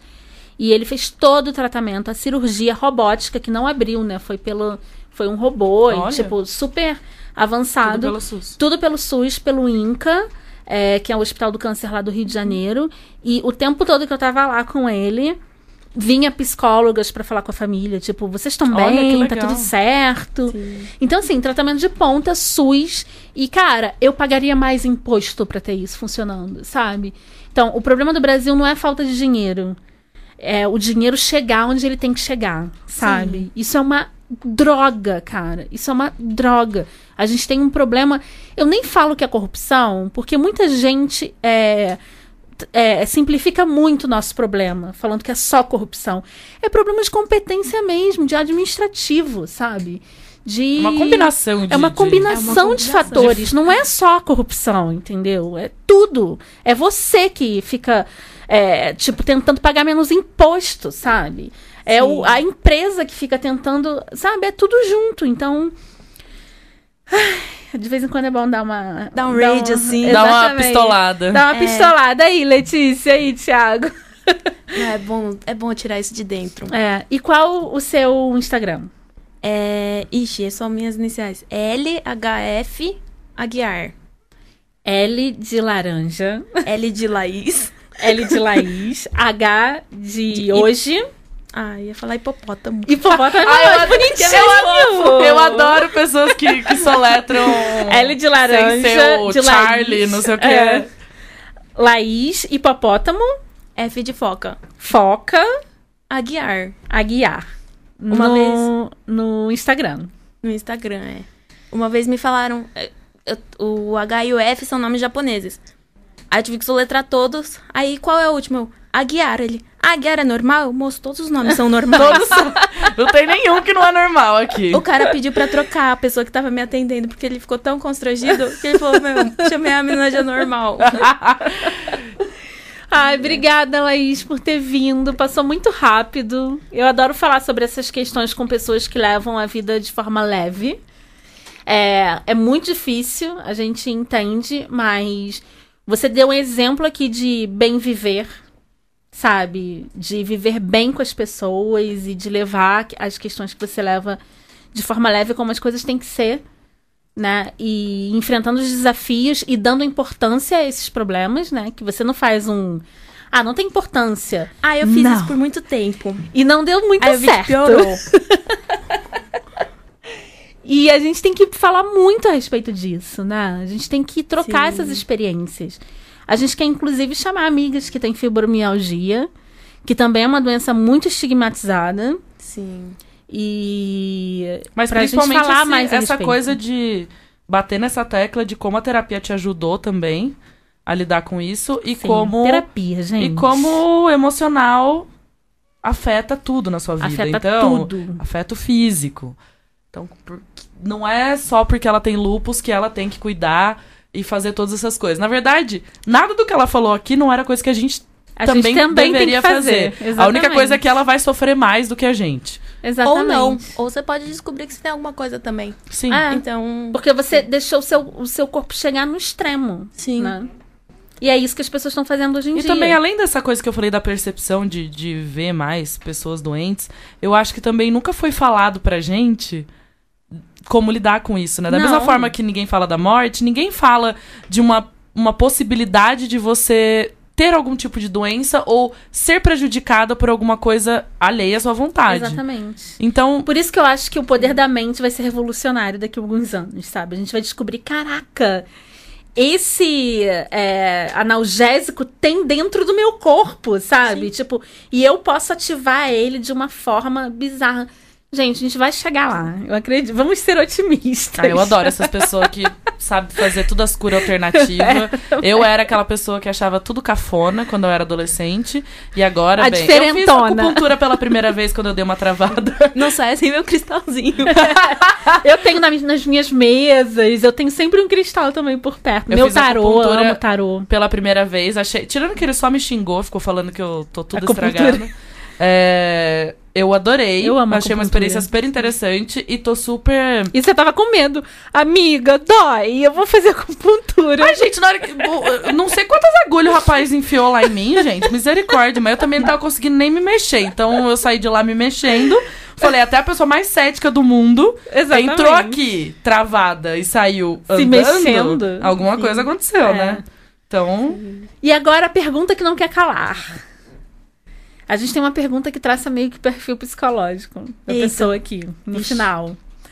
É, você tem poucos minutos pra colocar três coisas numa mochila no meio do apocalipse zumbi. Você tá em casa, você vai botar três coisas na sua mochila e você vai embora porque você vai virar nômade no apocalipse zumbi. O que, que você colocaria? Uma garrafa. Com certeza. Meu coletor. Ah, esperto, esperto. tipo gente. Coletor menstrual, gente. Isso.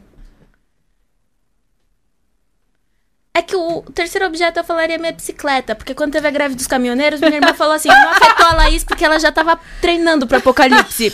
e eu falei: a Valentina Nada te vai parou, comigo. cara. eu achei a Valentina, Tá bicicleta- bom. Achei, achei Mas digno. aí eu, eu ganho, continuo ganhando o direito de botar mais uma coisa. Continua, porque a bicicleta não dá na mochila, né? Você, na verdade, vai fugir de bicicleta. Já faz parte do seu corpo. Já faz parte do bicicleta. seu corpo. Pode colocar a terceira coisa aí na mochila. Eu colocaria o livro da Pipe. Meia Pipi longa? meia longa. Pipi Só meia longa? Se eu posso levar só um, eu pegaria o primeiro. Que é quando eu apaixonei por ela. Ah, Ah, que fofo. Nunca li. Meu Deus. É. Eu não sei se eu li pra falar bem Você fez a cara de que eu, a cara que eu faço pra pessoa quando ela diz que nunca leu Harry, Harry Potter. Eu, Ai, por eu li, não exemplo, gostei. ela faz essa cara pra mim. Mentira! Não, Li gente. todos. E não, Não gostei. gostei. Não gostou, quer dizer. Ah, não. Imperdoável. Então, por isso Lê que eu nem novo. leio, porque eu vou falar Lê que de eu não... novo que leu Lê errado. de novo, lê de novo. Eu não posso nem ler, porque se eu falar que eu não gostei, a Camila rompe comigo o podcast. Então, por isso, que eu nunca é, vou ler. é um defeito que vocês têm que reparar, gente. Tô brincando, não sou assim. Mas, é. Mas, então, Pipe Meia Longa, o primeiro. O seu coletor menstrual, muito, muito esperto, a gente também pensou na mesma E uma coisa. garrafa, achei bom. E uma também. garrafa, ok, pra pegar água. Sim. Muito tenho que cuidar bom. Tem que cuidar dos rins. Ó, gostei. É, na verdade, Gostei. eu nem sei mais quais são meus objetos, porque eu já mudo toda vez. Ó, o negócio da bicicleta, eu adorei. Minha bicicleta chama Marta. Eu tinha uma que chamava Carmen, da ópera. Carmen é um bom nome de bicicleta. Aí eu fui assaltada, levaram ela. E eu ganhei uma que chama Ada. Primeira pessoa que escreveu código. Eu ia falar Loveless. E é que a agora- minha, a minha chama Marta por causa de Marta My Dear, né? A música dos Beatles. Uhum. Justo. E agora essa chama Valentina de Valentina Tereshkova. Porque eu queria ser astronauta quando era criança. Ah, Olha, amei. suas, suas bicicletas estão todas muito bem nomeadas. E agora o momento indicação. O que, que você indica pra gente? Ler, ouvir, assistir. Hum, Não precisa Neste ser seu momento. necessariamente relacionado ao assunto que a gente É, falou. pode, ser qualquer coisa. não sei. Tem vários livros que mudaram minha vida. Fala um, então. Um que eu sempre releio é Notas do Subsolo. Nunca li. Que eu não tô lembrando de nada dele nesse momento, mas eu sei que Mas toda vez eu, que eu leio é um tapa na cara de novo e eu Uhum. mudo muita coisa na minha vida. Notas do Notas do subsolo. Subsolo, é do Dostoiévski. Amo Dostoiévski. Eu li Crime e Castigo, li Irmãos Karamazov. Fiquei louca por eles, por, por esses livros, e não li mais nada. Então, Não, eu li o gente, Jogador. deixa eu usar o meu li nível o 1 de russo, vai, e por favor. pra caceta. Deixa eu usar meu nível 1 de russo. Dostoiévski. É Dostoiévski, tá bom. Só isso. Meu Tá nível 1 só, só exige que eu ensine que é Tolstói e Dostoiévski. Tolstói? Tá de sacanagem. Não. Ninguém vai reconhecer se você falar Tolstói. Então, mas agora que eu tenho russo nível 1, eu falo. Porque o O só tem som de O numa vez, né? uma letra só, que é a tônica. Então, todos os outros Os que não são tônicas na palavra A. tem som de A. Que loucura. E não é charapova, é charápava. Só isso. Ok, pronto. gente, É. entenderam, né? É uma Então tá. Mas eu continuo falando Goethe mesmo. Como fala, Goethe? Goethe. Ah, Goethe. pff, eu não vou saber falar isso. Mas é só uma letra É. que a gente sabe pronunciar. Então, Sim. Dostoiévski tá, tá dentro, dá pra falar. Beleza, obrigada, Laís. Eu queria agradecer Ai, porque é muito difícil a gente acabar discutindo essas coisas mesmo. E quando eu abri, porque eu escrevi um texto enorme, falei, ai, gente, tá ruim, mas tá bom. Uhum. Tá tudo bem. É grave, mas tá tudo bem. Eu descobri muita gente, muita gente veio e me mandou uma mensagem do tamanho do mundo contando: "Eu tenho isso, não sei como se lida desse jeito, eu queria levar a vida como você". E eu falei: "Cara, Vem. leva, Bora. leva". Exatamente. É começar. Não, mas só. é que você realmente faz parecer bem leve. Leve. E eu acho que isso.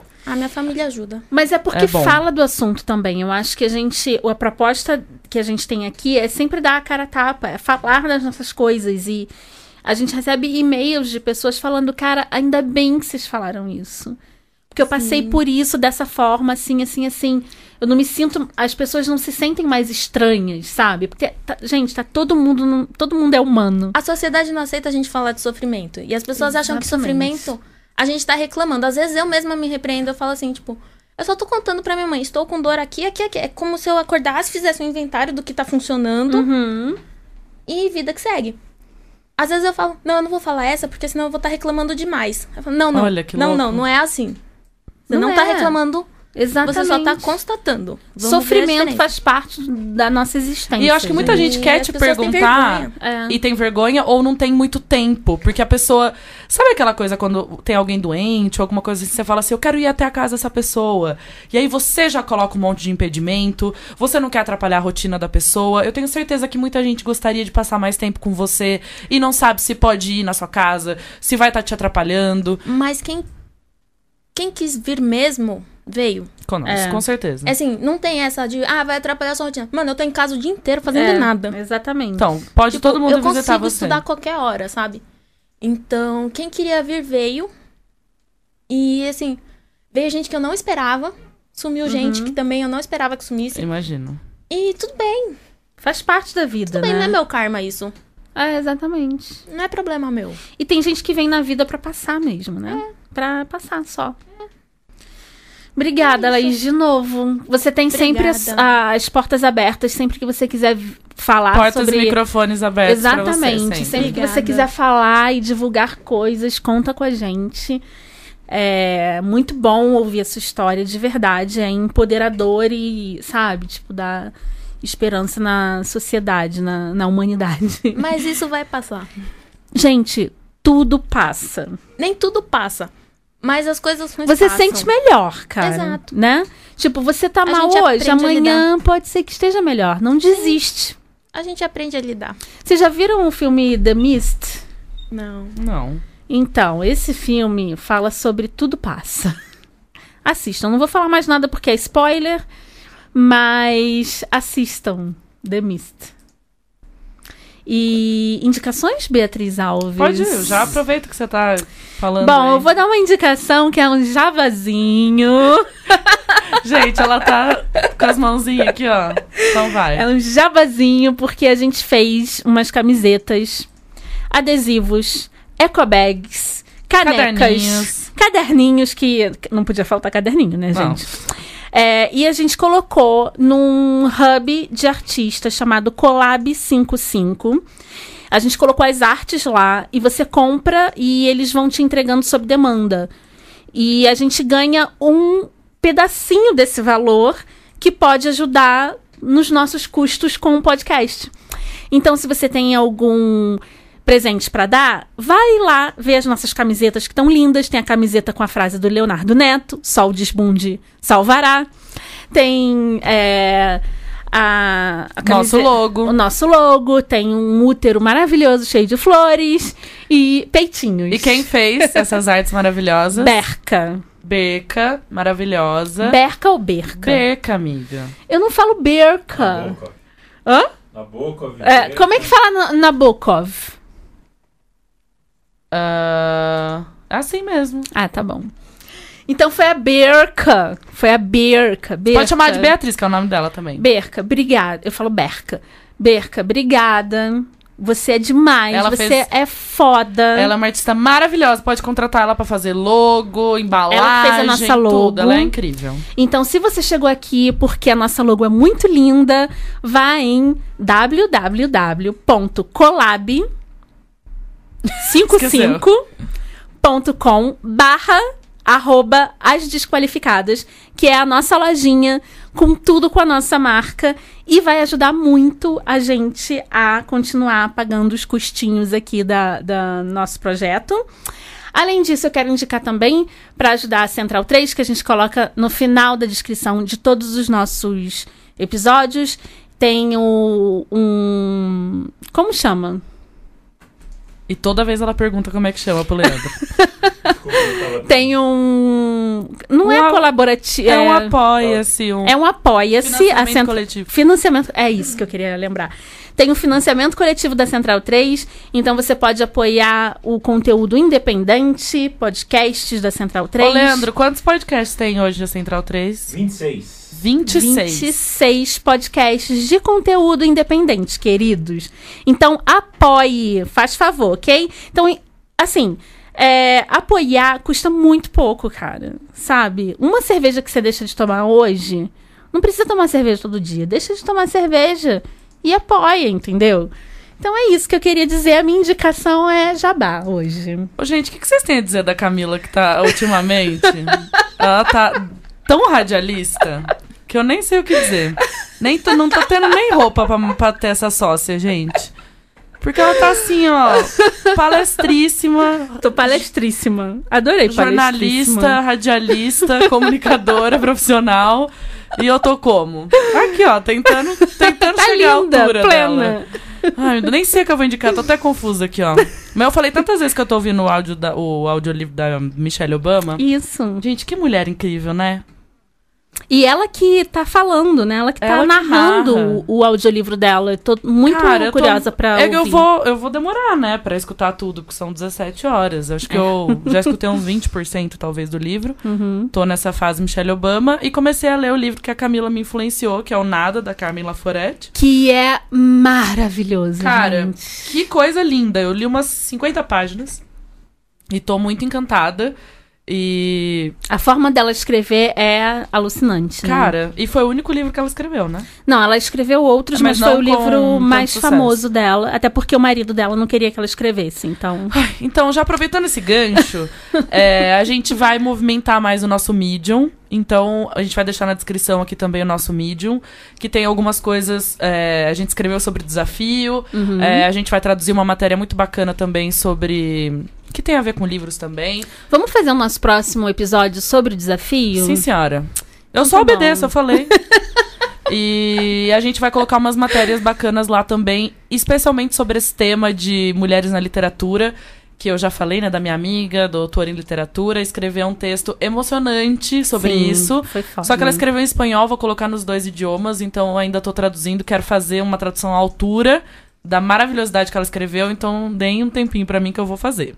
E quem quiser contribuir com a gente no nosso Medium, escrever sobre algum assunto, fique à vontade. A gente quer tentar aí com mais frequência colocar artigos interessantes ou traduções de, de matérias que a gente encontrar. Então também pode sugerir coisas que a gente quer Sim. também interagir com vocês de outros formatos também pra.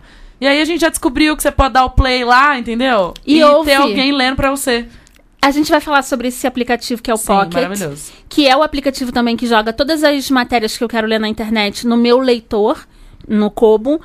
E ele agora lê as matérias pra você. Tá Não, bom? e lê chique, né? Lê Lê com uma chique. voz bonita. Lê chique. Eu achava que não lê igual assim a mulher do qualquer um. Google, não, sabe? Que o povo não. fazia os, Ah, o meu lê é igual a mulher do Google. Não, Ah, não, experimenta. bem. Camila, a gente vai falar tudo pra você Nossa, desse aí é que lê. incrível. Eu vou te É mostrar incrível. aqui daqui a pouco. Sério, é impressionante. Muito bom. E, ah, e também, a gente também tá nas redes sociais, então a gente adora receber carinhos. E haters também. Eu acho que hater é sinal de sucesso. Então, por favor, haters, apareçam. eu tive o primeiro hater no Twitter, eu fiquei tão feliz, cara. O cara falou pra mim assim, porque eu botei uma coisa falando mal do, do Bolso, Bolsonaro, né? E aí o cara falou pra mim: Você lê muito. Continue, Continue lendo. assim. Um dia você pode aproveitar alguma coisa que você lê. Persevere. Eu adorei o Persevere no final. Aí Camila agradeceu. Eu muito "Obrigada." obrigada, desejo o mesmo a você.